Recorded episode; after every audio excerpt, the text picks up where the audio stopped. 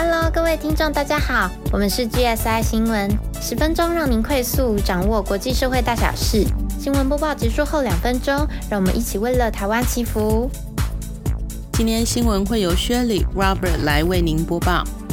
播报四月八号到十四号的新闻要闻。第一则是国内外疫情的速报。第二则，法国总统大选对欧洲的重要性。第三则，美国的参议员拜访日本。第四则，乌俄战报第四十四天到五十天。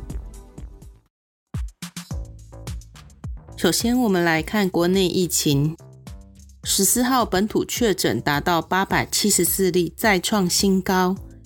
阿中部长说，现在的奥密克戎病毒和以往有很大的不同，以前是中重症为主，致死率很高，现在轻症多，传播力更强，因此战略要转变。因着防疫进入了新台湾模式，本周指挥中心也提出了两个不同以往的做法，用快筛取代 PCR，还有。以社交距离 APP 来取代十连制。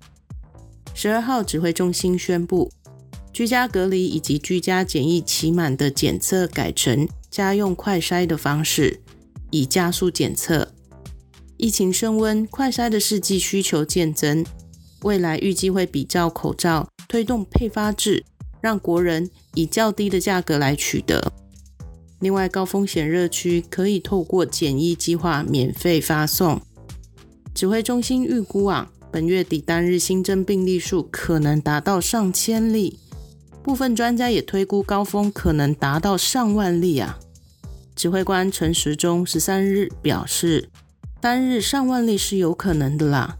现在还算是比较初期的发展，整体曲线还没有办法看得很清楚。不过目前来讲，病例再生数也就是 R T 值大概是二点零，所以发展还是会很迅速。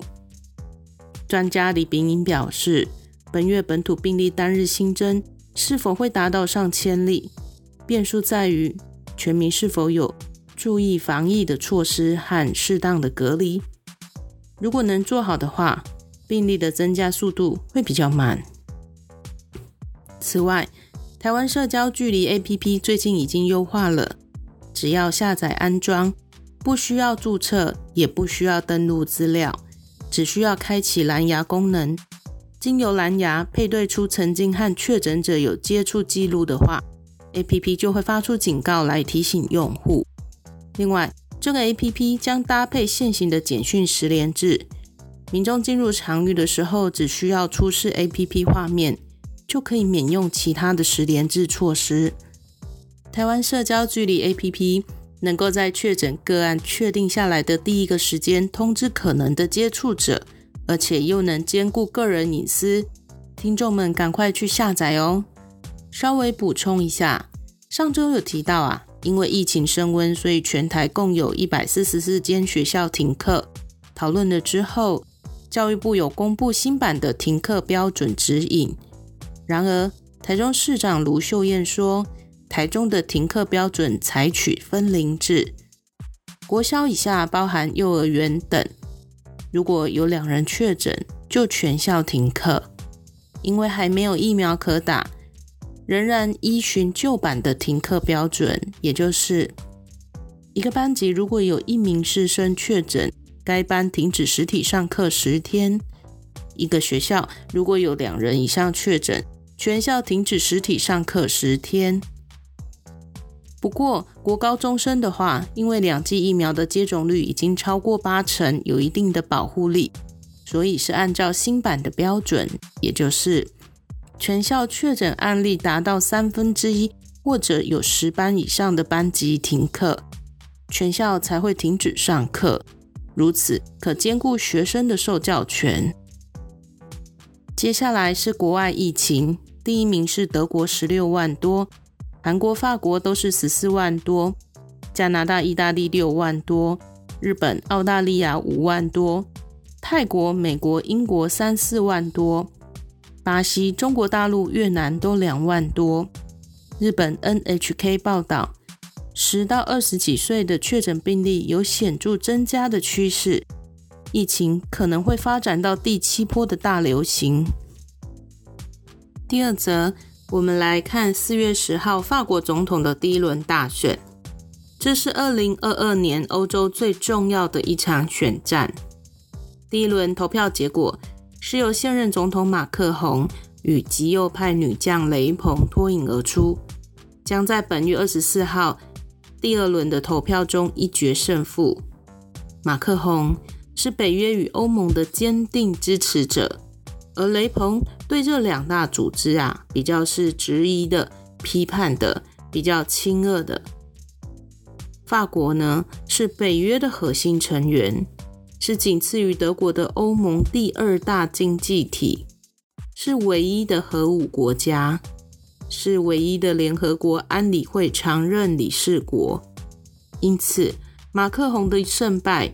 攸关欧洲的经济发展、集体防卫与整合的进程，尤其是在当前乌俄战争之际，马克宏他提醒支持者：如果雷鹏一旦当选，会让法国与民粹主义者、仇外主义者为伍。马克宏他要带领法国与欧洲来继续迈向进步、开放与独立。二零一七年，马克宏上任，缔造了不错的经济成长，压低了失业率，应对新冠疫情也还算及格。然而，乌俄战争以来，马克宏积极的穿梭于外交，虽然国际舞台曝光度很高，但实际的成果相当有限，引来政敌批评他重外交轻内政，不知民间疾苦。适逢法国经济遭遇通膨恶化。能源与食品价格高涨、生活成本上升等等的问题，因此雷鹏提出的经济议题颇能够打动法国中低阶层的选民。《纽约时报》指出啊，雷鹏受益于法国人民对物价飙涨、对于安全和移民的普遍不满，并且由于雷鹏与普丁的关系密切，拜登政府担心他的胜选。恐怕会让北约动摇瓦解。偏偏此刻，英国已经脱欧，德国前总理梅克卸任，又加上乌克兰战火短期内无法停歇，恐怕法国的分裂也将撕毁西方。雷鹏的强劲表现是来自于欧洲中心的警告，那就是人民对政治的改革感到绝望。对民主失去信心，还有乌克兰战争的连锁效应正在发酵当中。二十四日的决战，全球都正在密切关注中。轻松一下，由于马克宏多次与俄国总统普京对话，却无法阻止其暴行，乌克兰网友创造出“别再马克宏了”这个新词。指的是表现的极度担忧，实际上却毫无动作的行为。第三则，四月十一号，美国参议员拜访日本。美国联邦参议员海格提 （Haggerty）、科宁 （Corning）、卡丁拜访日本，并且和日本前首相安倍晋三一同讨论乌克兰的问题，包括台湾在内的亚洲安保问题。会后受访时，海格提表示。美国和日本合作制裁俄罗斯可以发挥效果。另外，海格提也指出，在中国升高军事威胁之际，日本自卫队和美军可以透过联合军演来展现军事上的存在感，对中国发出明确讯息。此举将有助于区域的安定。第四则，我们来看乌俄战况。四月八日，第四十四天，俄军火箭攻击平民撤离的路线，造成乌东车站至少逾三十九死、八十七伤。俄罗斯军队现在已经从乌克兰北部完全撤出，其中一些部队将被转移到东部顿巴斯地区继续作战。BBC 发现了明确的证据：俄罗斯军队在基辅西北部通往白罗斯的一个村庄 Obuhovich。以及周边的地区围捕乌克兰平民，并将他们作为人肉盾牌。同一天，欧盟执行委员会主席冯德莱恩抵达基辅，他说：“俄罗斯因为面临西方更加严厉的制裁，将走向衰败。”而乌克兰则有通往欧洲的未来。澳洲将赠送二十辆野外征服者装甲运兵车给乌克兰。美国总统拜登签署两项法案，禁止进口来自俄罗斯的能源。此外，欧盟也在四月七日宣布，预计八月中旬要全面禁止进口俄罗斯的煤炭。俄罗斯过去出口煤炭约有百分之四十五，价值四十亿欧元到欧盟。这也是欧盟第一次针对原本所高度依赖的俄罗斯的能源产业来制裁。我们稍微提一下，波罗的海三个国家——立陶宛、拉脱维亚和爱沙尼亚，已经在四月三日宣布将停止进口俄罗斯的天然气。他们是第一批完全摆脱俄罗斯天然气的欧盟国家。在我们的部落格上，您可以看得到乌克兰 Kramatorsk。火车站四月八日上午被俄军的火箭袭击的照片。四月九日第四十五天，俄国战略改变，阵前换将，派出 Dvornikov 担任整个战事的指挥官。这个指挥官在二零一五年干预叙利亚内战时担任远征军的司令官，曾获颁联邦英雄的美名。美国国家安全顾问 Sullivan 表示。Dvornikov 对平民可能将比目前更加残暴。俄军目前将重心移到东部的顿巴斯地区、东南部的亚速海北岸，甚至企图建立起陆路走廊，并且俄国力拼要在五月九号之前要有相当战果，因为五月九号是前苏联在二次大战时所认定的胜利日。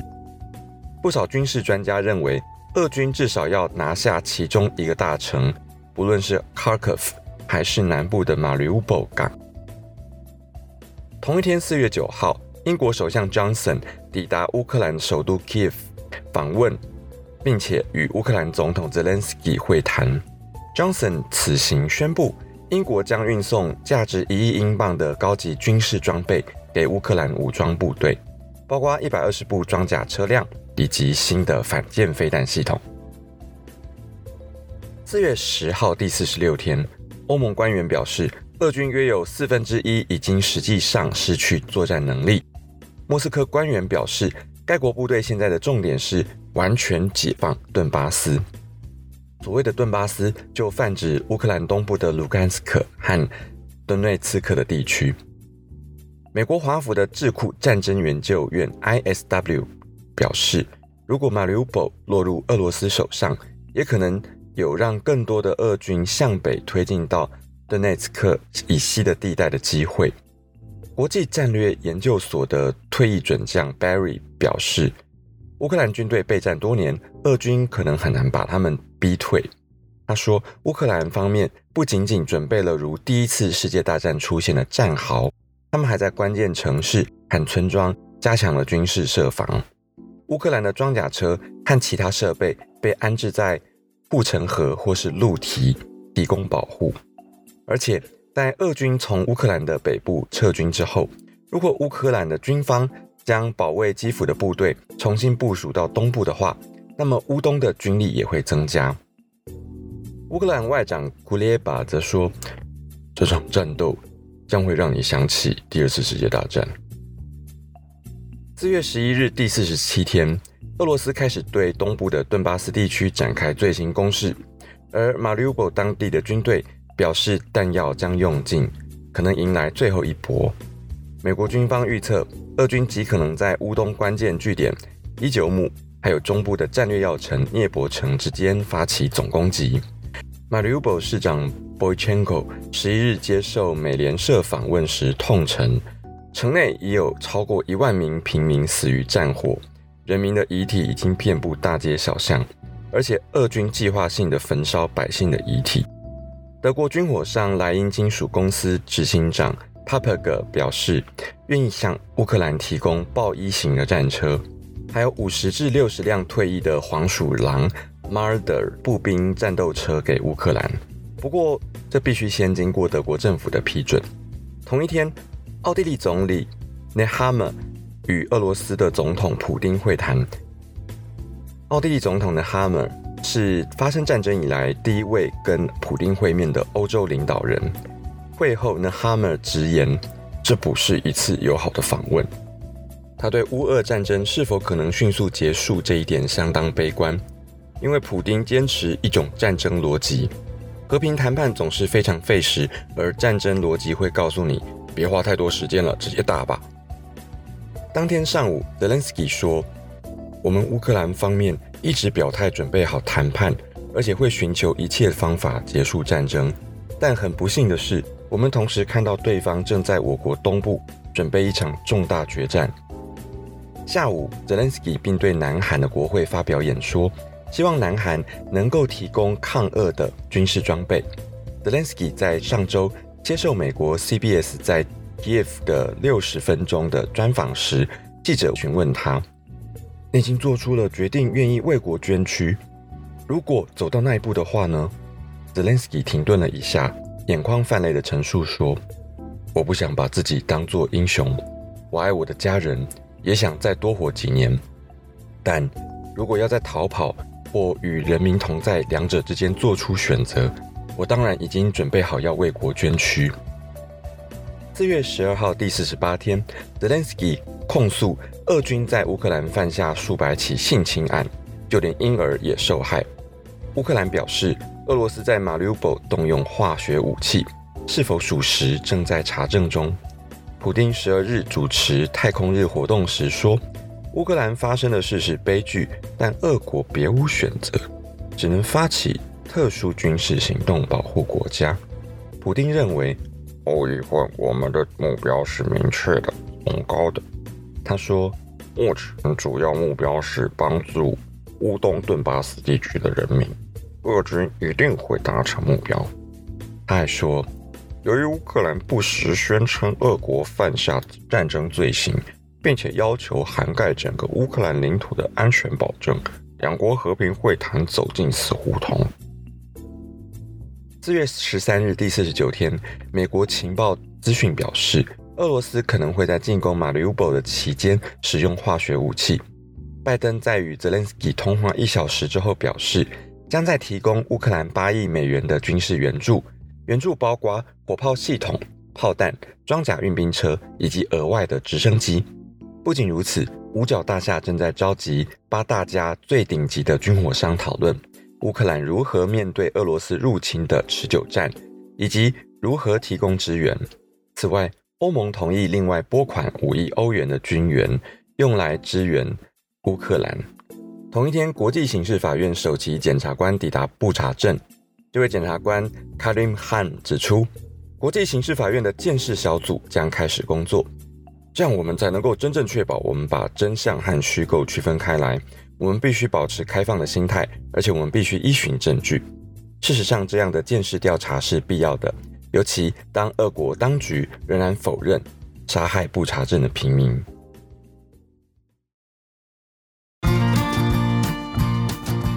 好的，我们今天的新闻播报到此，请记得按赞、订阅、开启小铃铛，并且留言给我们鼓励哦。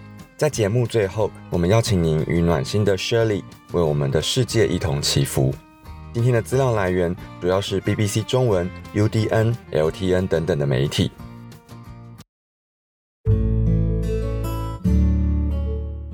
亲爱的神啊，听完今天的新闻，我们的心情感到越来越沉重。台湾的疫情正在飙升，就连阿中部长都说有可能会破万。欧洲则是在这动荡之际，在非常需要民主国家团结起来的此时。法国因着总统的选举而有很大的变数。法国目前大部分人民有可能会因为通膨的问题、自身安全的问题而选出亲俄的雷朋。如果雷朋真的当选，欧盟、北约将会失去的是欧洲第二大经济体的力量。专家学者们如此悲观的分析着，乌俄战争也是啊。上上周好不容易光复了首都基辅。得到了美国、英国等军事上的支援，可是却听到马利坡已经溃败，还有俄国阵前换将，这个将领可能会比现在更残暴的来打仗。预计要在乌东地区进行更大规模的战争，而这些都意味着更大规模的伤害。神啊，当我们听完这全部消息的时候，坦白来说，我们真的无法乐观的看待。其实不只是这些国际的局势，或许我们每个人的生活当中，也正面对着如同山一般高的困难和问题。如果只看见眼前这么高又这么大的山，我们真的不知道自己能不能够跨越过去，甚至是否我们当中有的人已经灰心、已经放弃、已经瘫坐在地了呢？正因为如此，我们更加的感谢在本周神赐下的这话语。神说：“当趁耶和华可寻找的时候寻找他，相近的时候求告他。”而现在此刻，我们正在摆上祷告，恳求神垂听我们的祷告。神啊，我们人真的很渺小。很多的时候，我们连自己的人生都搞不定，更不用说要去帮助些什么。这么不足的我们，但当我们看见世界上国家或身边的人有困难的时候，我们仍然希望能够帮忙些什么。所以，我们真心的，我们恳切的祷告，求神怜悯着不足的我们，求神帮助能够让乌俄战争尽快的平息。求神帮助，让所有的平民都能顺利的避开死亡。求神加添给泽伦斯基，还有正在为了自己的国家要走上正确道路来努力的总统力量。求神也加添给主力量。现在正是我们可以寻找主的时候。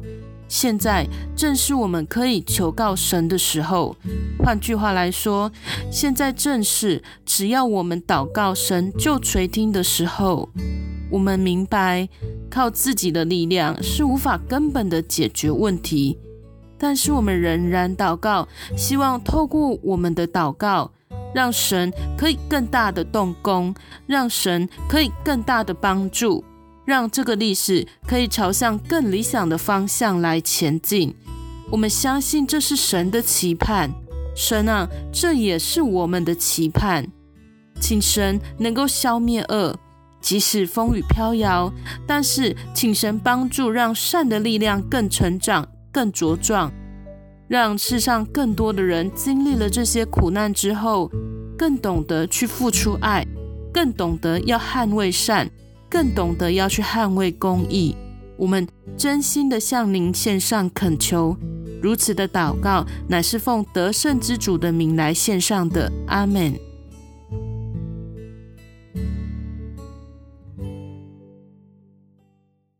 那我们下集再见喽，拜拜。